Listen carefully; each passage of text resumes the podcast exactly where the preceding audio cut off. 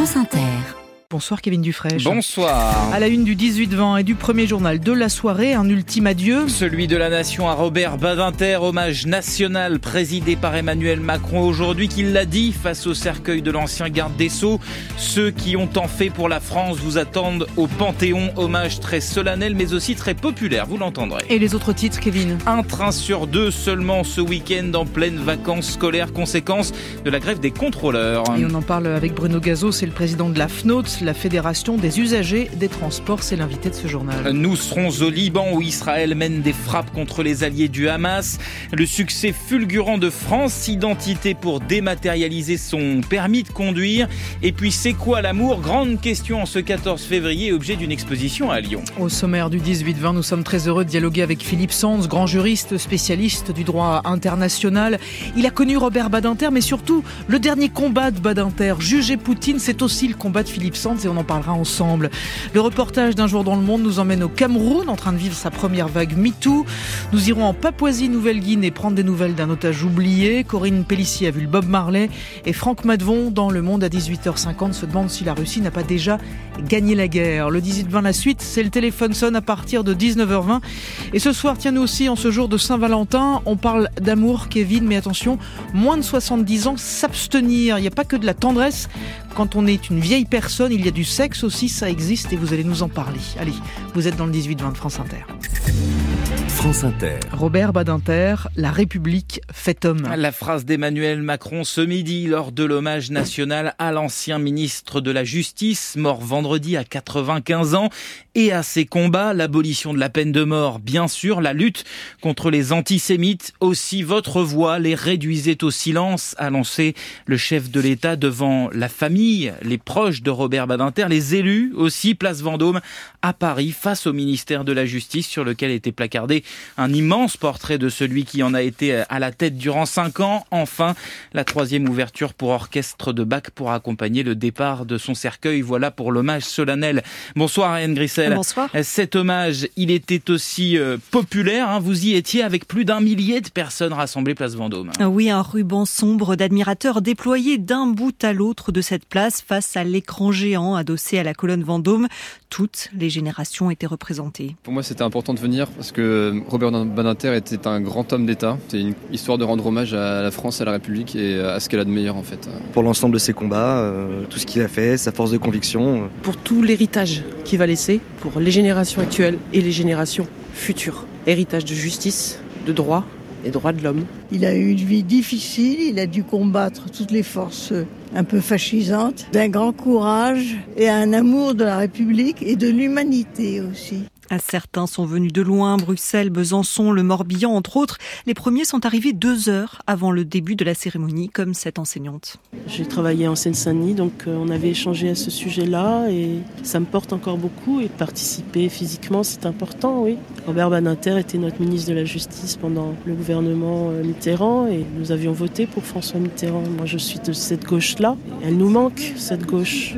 Certains spectateurs restent plus d'une heure encore discuter, partager leur admiration pour Robert Badinter à quelques mètres d'un immense portrait de l'ancien garde des Sceaux installé devant l'entrée de ce ministère qu'il a occupé pendant cinq années et dont on a pu mesurer ce matin, si besoin était, à quel point elles ont marqué l'histoire. Ariane Grissel, votre nom devra s'inscrire au Panthéon, a également dit Emmanuel Macron, donc à propos de Robert Badinter. Il y aura du monde sur les routes ce week-end. Orange dans le sens des départs vendredi dans l'Est, dit Bison Futé, même rouge samedi en Auvergne-Rhône-Alpes, à l'heure où la zone A va rejoindre la zone C en vacances et il y aura sans doute encore plus de monde que prévu sur la route puisque beaucoup ne pourront pas prendre leur train. Les annulations tombent depuis ce matin. Trois quarts des contrôleurs sont en grève. Ils réclament des augmentations de salaire et sans contrôleur, pas de train. La direction de la SNCF présentait donc cet après-midi son plan de transport. Bonsoir Mathilde Bouquerel. Bonsoir. En résumé euh, pour ce week-end, Mathilde, c'est moitié-moitié, un train sur deux qui roule. Oui, un train sur deux du côté des TGV pour les Inuits comme les Ouigo, les trains à tarif réduit Un train sur deux aussi du côté des intercités, de jour comme de nuit. Et des perturbations sont aussi à prévoir sur les liaisons internationales. Pour les connaître, la SNCF renvoie vers les différentes compagnies étrangères. Si votre train est supprimé, la SNCF vous en informe hein, par SMS ou par email. Dans ce cas, deux possibilités. Vous pouvez soit échanger votre billet gratuitement. Il reste encore 300 000 places entre ce jeudi et ce lundi disponibles, soit demander à être remboursé intégralement. Et Mathilde, la direction de la SNCF, au-delà de ce remboursement, promet un geste commercial. Hein. Oui, tous les voyageurs dont le train a été supprimé pourront acheter leur prochain billet de train à moitié prix, moins 50%. Une offre valable pendant un mois sur le trajet de leur choix. Mathilde Bouquerel, service économie de France Inter. Et bonsoir Bruno Gazo. Bonsoir. Vous êtes le président de la FNOT, la Fédération nationale des usagers des transports. Je vous demande pas si vous êtes fâché. L'êtes-vous contre les contrôleurs qui se mettent en grève? L'êtes-vous contre la SNCF et son dialogue social toujours difficile? Vous êtes dans quel état d'esprit? Bah, je constate que le dialogue social reste très difficile. J'observe cependant qu'il y a une disproportion considérable entre la gêne qui est imposée à un million de voyageurs et puis la revendication catégorielle de, de 4000 contrôleurs. Il faut quand même. Euh, alors ceci, le problème, c'est que c'est répétitif, c'est récurrent. À chaque vacances, il y a des grèves à la SNCF. On ne sait plus si on peut faire confiance ou pas à la SNCF. Et c'est quand même terrible que les gens euh, euh, qui sont partis ne savent pas s'ils pourront rentrer, mmh. et ceux qui ne sont pas encore partis euh, vont, devoir annuler euh, vraisemblablement leur réservation et autres. Vous dites que vous regrettez euh, le manque de considération, le même manque de compassion même des contrôleurs à l'égard des, des, passagers qui ne peuvent plus partir, effectivement, comme vous le disiez, ou qui ne pourront plus revenir, en tout cas qui auront des difficultés. Est-ce que vous pensez que ça aurait pu se passer différemment, que prévenir 48 heures à l'avance par un peu plus de 48 heures à l'avance aurait été possible? Est-ce qu'on peut faire différemment, quitte à ce qu'il y ait cette grève? Écoutez, il y a 365 jours par an, mhm. donc on peut peut-être euh, ne pas prendre les trois ou quatre week-ends où il y a des grands départs pour euh, avoir un maximum d'impact euh, sur la grève. Je comprends qu'on va y avoir un maximum d'impact sur la grève, mais là je trouve que c'est totalement excessif. J'ajoute que les, les, chefs de bord ou les contrôleurs se plaignent qu'ils n'ont pas assez de considération. Mhm. Mais la première considération qu'ils devraient avoir en tant qu'au service de leurs usagers, de leurs clients, c'est de la considération de, de ça, consiste à pas témoigner qu'on choisit toujours le, le plus grand week-end de Noël ou de, hmm. février pour faire grève. Bruno Gazo, vous, vous avez fait allusion effectivement à un week-end de Noël. On se souvient qu'il y avait eu déjà une grève des contrôleurs. C'était pendant les vacances de Noël 2022. Et on a bien vu à cette occasion que c'est un collectif qui est très actif, qui échappe même parfois aux syndicats, qui cette fois, et sans mauvais jeu de mots, les syndicats essayent de se raccrocher au wagon, qui ont donc déposé en leur nom un préavis. Euh, est-ce que vous diriez que ça, ça rend les choses beaucoup plus compliquées pour régler ce genre de contentieux? Je rends ça rend les choses sans doute plus compliquées, et ça je veux bien le croire. Et c'est pour ça que je, je trouve que euh, les grèves catégorielles ne doivent pas pouvoir bénéficier d'une facilité qui leur est offerte finalement de pouvoir euh, gêner un million de personnes. C'est excessif. Mmh. Ça, il faut, va falloir euh, corriger ça par la loi. C'est pas possible autrement. Ça veut dire revoir une fois de plus, revenir à ce serpent de mer qui que sont les modalités de droit de grève. Est-ce que vous comptez le mettre sur la table une fois de plus? Absolument, parce que si la grève est constitutionnelle, ce que je respecte tout à fait, elle peut être encadrée par la loi. Et, donc, je pense qu'il y a des dispositions qui doivent être prises pour que, au moins quelques week-ends par an, on puisse se prévoir mmh. et sans, sans être contredit quelques jours après. interdire certains week-ends, en fait, c'est ça que vous dites. Interdire la grève certains week-ends, ça ne dégradait pas quelques quelques week-ends, euh, trois ou quatre ou cinq. En Italie, je crois que c'est six. Euh, il n'y a, pas de grève, mais comme ça, on peut organiser ses, vacances pour tout le monde dans, de bonnes conditions. Une, dernière question, euh, Bruno Gazo. Est-ce que ça veut dire que vous, fédération d'usagers et les usagers qui nous écoutent, vous attendez à d'autres épisodes de ce type-là, à des mouvements réguliers entre maintenant et les Jeux Olympiques, parce qu'on voit bien que c'est ça qui est en ligne de mire. Non, je, je crains le pire, toujours. Je crains le pire. Le pire est toujours à venir pour Bruno Gazot, le président de la FNOT, la Fédération nationale des usagers des transports. Merci beaucoup d'avoir été avec nous dans ce journal. L'actualité ce soir, c'est aussi Nicolas Sarkozy qui se pourvoit tout de suite en cassation après sa condamnation en appel aujourd'hui à un an de prison, dont six mois avec sursis, une peine plus légère qu'en première instance. Peine pour euh, financement illégal de sa campagne électorale de 2012, c'est l'affaire Big Malion. Gérald Darmanin, en revanche, lui voit le non-lieu prononcé en sa faveur euh, confirmé. Aujourd'hui, la Cour de cassation rejette le pourvoi de Sophie Patterson-Spatz qui accuse le ministre de l'Intérieur de viol. En 2009, il a toujours nié ses accusations, n'a pas été mise en examen dans cette affaire. Au Proche-Orient, Israël frappe euh, au sud, mais aussi au nord. L'étau de l'armée israélienne se resserre autour de Rafah, tout au sud de la bande de Gaza, malgré les appels de la communauté internationale et notamment de la France à l'instant pour qu'Israël n'y mène pas d'offensive d'ampleur puisque plus d'un million de civils palestiniens s'y trouvent réfugiés. L'armée israélienne qui mène aussi des raids aériens contre le Hezbollah au Liban, à sa frontière nord. Quatre civils au moins sont morts. Une soldate israélienne a été tuée aujourd'hui dans un tir de roquette. À Beyrouth, la correspondance de Noé Pignade. Depuis le début de l'après-midi, l'aviation israélienne bombarde plusieurs localités dans le sud du Liban. Ahmed habite dans le village de Kfar Shouba, le long de la ligne de démarcation avec Israël. Il voit la frontière depuis son balcon. Les mitrailleuses israéliennes tirent tout autour des bases militaires. Et dans le ciel, il y a des avions de chasse qui nous survolent et des drones partout. Les villageois sont terrorisés. La situation est vraiment très tendue dans toute la région. Le bilan encore provisoire communiqué par les autorités libanaises est d'au moins 4 morts, dont deux enfants de 13 et 2 ans. Une femme et un combattant du Hezbollah ont également été tués. Ces attaques inquiètent car aujourd'hui Israël a frappé en profondeur dans le territoire libanais, bien au-delà de la zone frontalière où ont d'habitude lieu les affrontements. Des avions israéliens ont même survolé Beyrouth il y a quelques heures. Cette riposte fait suite à la mort d'un Israélien ce matin dans une frappe en provenance du Liban. Le ministre israélien de la Sécurité nationale, Itamar Ben-Gvir, a déclaré que cette attaque s'apparentait à une déclaration de guerre. Ces affrontements sont un palier de plus dans le conflit larvé que se livrent le Hezbollah libanais et Israël depuis le mois d'octobre et renforcent la crainte d'un embrasement régional. Beyrouth, Noé Pignette, France Inter. En Indonésie, il faudra plusieurs semaines pour avoir les résultats officiels de la présidentielle, mais l'ex-général Prabowo revendique d'ores et déjà sa victoire dès le premier tour. Actuel ministre de la Défense, il est le successeur désigné du président Joko Widodo qui ne pouvait pas se représenter et dont le fils est le colistier de Prabowo. 30 000 nouveaux logements d'ici trois ans. Voilà ce que promet le gouvernement ce soir, la mise en œuvre du choc de l'offre annoncé par l'exécutif pour faire face à la crise crise du logement. Gabriel Attal était ce matin à Villejuif dans le Val-de-Marne, un des 22 territoires qui va bénéficier de subventions pour construire plus. Le Premier ministre promet de la simplification, de la densification et de la surélévation. Bonsoir Agnès Soubiran. Bonsoir. Le tout sur un ton très offensif. Oui, et les premiers mots de Gabriel Attal sont mordants. On va se battre centimètre par centimètre, mètre carré par mètre carré on va aller chercher tous les logements possibles avec les dents pour les Français.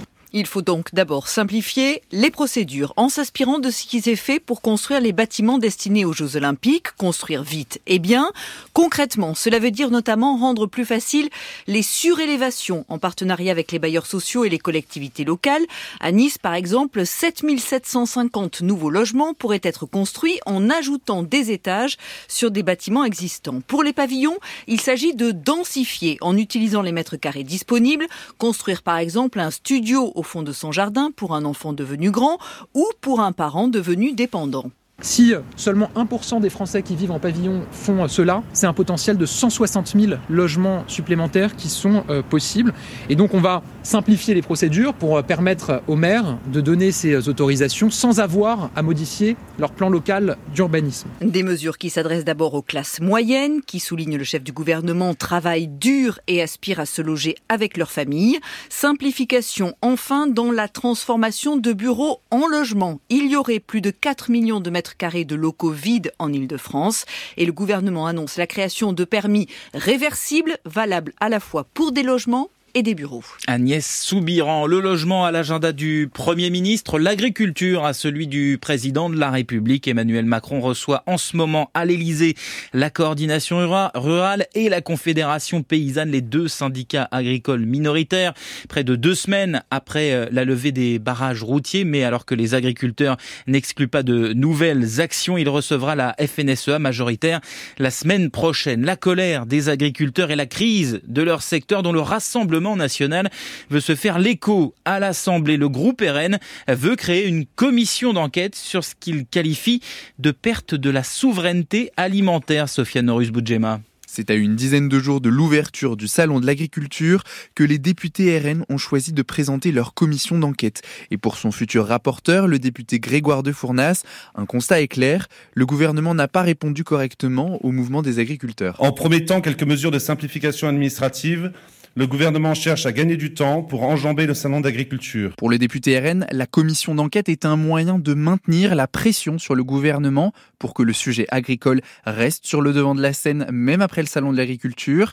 Si elle est approuvée, la commission d'enquête aura six mois devant elle, ce qui la fera durer au moins jusqu'au 9 juin prochain date des élections européennes. Est-ce que cette commission d'enquête euh, est faite pour la campagne? Non, c'est une commission d'enquête euh, de l'Assemblée nationale, donc elle est là pour travailler euh, dans le respect du fonctionnement de l'Assemblée nationale. maintenant, il n'est pas exclu qu'il y ait des auditions qui effectivement révèlent certaines choses du, de la gestion actuelle de la part de, du gouvernement, entre autres, mais c'est pas la, la finalité première. Les députés RN l'assurent, l'agriculture, tout comme l'immigration, seront des thèmes importants de la campagne des européennes. Sofiane Norus, Boudjema, service politique de France Inter. Vos papiers, s'il vous plaît. Injonction à laquelle on peut maintenant répondre en, montrant son smartphone, en tout cas pour le permis de conduire, puisque c'est possible de l'avoir en version dématérialisée depuis ce matin grâce à France Identité, l'application du gouvernement qui a été téléchargée 3 millions de fois aujourd'hui. Bonsoir Raphaël Aubry. Bonsoir Ça a eu tellement de succès que c'était difficile d'accéder au service. Oui, les équipes n'avaient pas anticipé autant de connexions. On parle quand même de dizaines de milliers par minute, par minute depuis ce matin. Conséquence, il y a quelques bouchons, reconnaît France Identité. L'écran de l'application reste parfois figé sur les téléphones, impossible de se connecter. Cela entraîne des réactions sur les réseaux sociaux. Ils sont nombreux à se plaindre. De son côté, France Identité explique que les équipes sont à pied d'œuvre pour rendre l'accès plus fluide. La situation semble s'améliorer depuis le milieu de l'après-midi. Et Raphaël, euh, sur France Identité, on peut donc mettre désormais son permis de conduire, mais pas que. Hein. La carte d'identité, ça marche aussi. En réalité, c'est le cas depuis mai 2022. 100 000 personnes ont déjà testé l'application. Le service est désormais ouvert à tous. Cette application, elle permettra aussi euh, bientôt d'avoir euh, notre carte grise ou notre attestation d'assurance dans la poche. Des expérimentations sont prévues cette année. Une cinquantaine de communes doivent également tester les demandes de procuration dématérialisée pour les élections européennes de juin prochain. Raphaël Aubry, service numérique de France Inter. Et si on veut tout avoir euh, sous la main hein, au moment de se lancer sur France Identité, on retrouve votre dossier sur franceinter.fr. Et puis à nos amours, Kevin. Voilà ce que vous direz peut-être ce soir à votre partenaire au moment de trinquer si vous fêtez la Saint-Valentin. À nos amours, c'est aussi le nom d'une exposition au musée des Confluences de Lyon qui s'attaque à une question universelle mais ô combien complexe. C'est quoi l'amour Mathilde Imberti une piste de danse, un jukebox, des chansons love années 50. Oui, on est bien dans une exposition au musée, mais sur l'amour. Et ici, l'expérience se veut sensorielle. On va susurrer, on va euh, entendre, on va ressentir, on va jouer. Cédric Lesec, directeur des relations extérieures du musée des Confluences. C'est l'amour à 360 qu'on peut euh, visiter euh, et comprendre en fait ici. Comprendre à travers des vidéos, des objets, des jeux, expliquer l'amour aussi du point de vue scientifique, la médecine, l'anthropologie, la psychologie sont convoquées. Il existe cependant des différences entre le désir et l'amour observables au niveau du cerveau.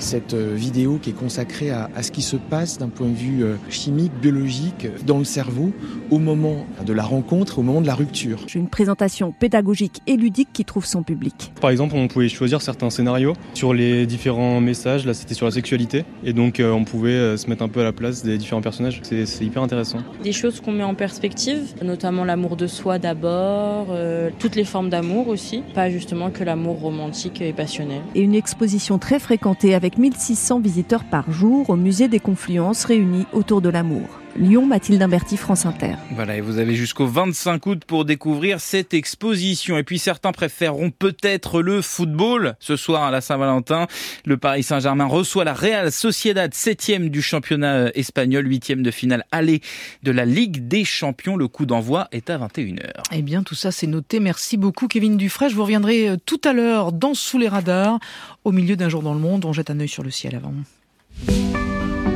La météo avec Vitacitral TR+, des laboratoires Acepta. Gel réparateur pour les mains abîmées par le froid, les gels hydroalcooliques et les lavages fréquents. En pharmacie et parapharmacie.